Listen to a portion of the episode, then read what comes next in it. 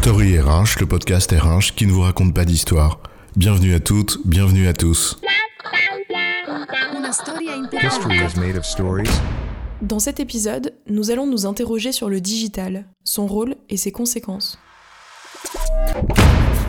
Ah, le digital pour une entreprise meilleure, où règne collaboration et coopération dans une transformation durable pour affronter un monde VUCA, où la transversalité au service de cet humain qu'on a évidemment remis au cœur de tout. Oh, hop, hop, hop, hop, hop, hop, hop. Et si c'était pas si évident que ça? Il y aurait donc que des bénéfices culturels, organisationnels et managériaux au digital? Que des bénéfices de fluidité et de qualité pour le client?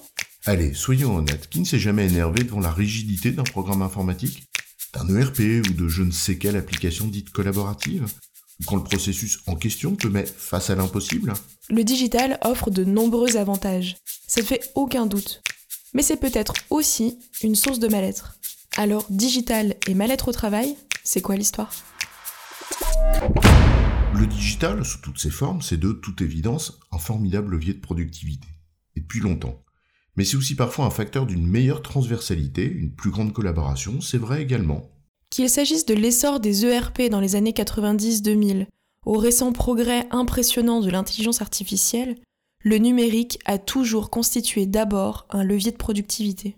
Oui, même quand il s'agit de profiter d'économies d'échelle, par exemple avec une mutualisation de moyens ou avec une externalisation, parce qu'il en est presque toujours systématiquement le cœur. Digitaliser, en somme, c'est standardiser, simplifier. C'est une traduction des processus métiers qui sont eux-mêmes par nature une forme de modélisation, de standardisation. C'est la raison pour laquelle le digital est un levier de productivité qui est fort. C'est une traduction des processus. Or, ces derniers, indépendamment du fait qu'ils soient informatisés ou pas, peuvent être source de mal-être au travail, notamment car ils sont potentiellement réducteurs de marge de manœuvre pour les opérateurs. Ou tout simplement déconnectés du réel, mettant alors celles et ceux qui travaillent face à une forme d'impuissance, source de souffrance quand tu essayes de bien faire ton job. Il n'y a rien de nouveau à tout ça, au fond. C'est une des deux critiques qui a toujours été faite au modèle classique de Taylor, Fayol, etc. Une insuffisante prise en compte du facteur humain d'abord, mais aussi, et surtout, l'écart entre le travail prescrit et le travail réel. Plus ce modèle est poussé loin, plus il est potentiellement source de mal-être, pour celles et ceux qui travaillent, qui en font l'expérience, bien concrète. Donc le digital qui informatise ces mêmes processus aussi. Mais en vérité, ça vient pas uniquement des entreprises elles-mêmes et de leur supposée capacité à bien penser leur projet informatique ou pas.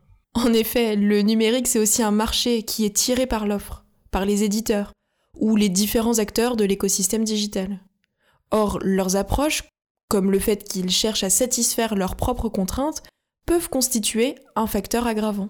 Il y a d'abord le fait que les analyses en processus métier, qui servent de base aux ateliers de design pour paramétrer les outils, tiennent souvent insuffisamment compte de la finalité globale de ce qu'ils sont supposés délivrer, et de la valeur pour celles et ceux à qui ils sont supposés en apporter. Bon, en même temps, c'est le reflet de l'entreprise cliente. L'offre n'y est pas pour grand-chose.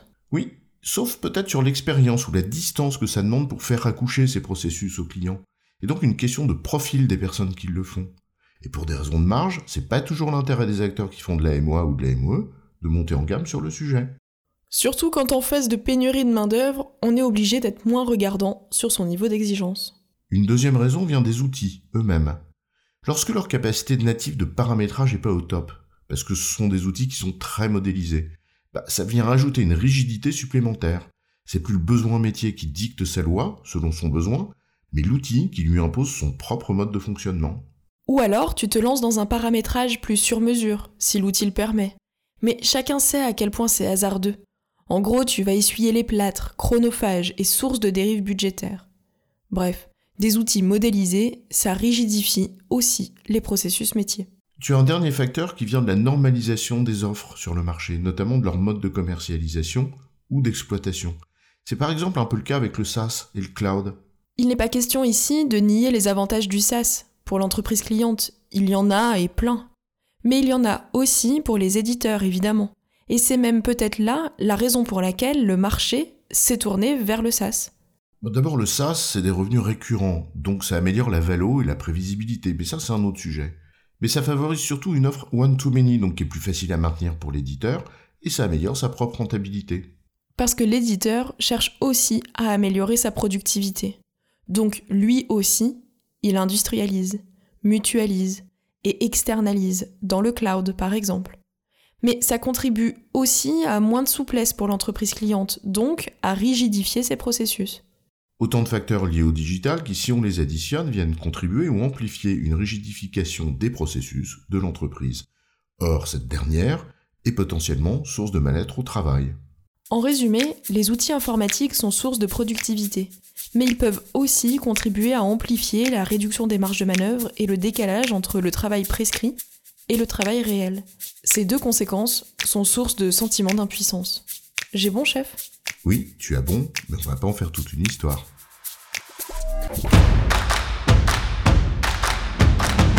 Story RH, le podcast RH qui ne vous raconte pas d'histoire. Retrouvez tous les épisodes sur storyrh.fr.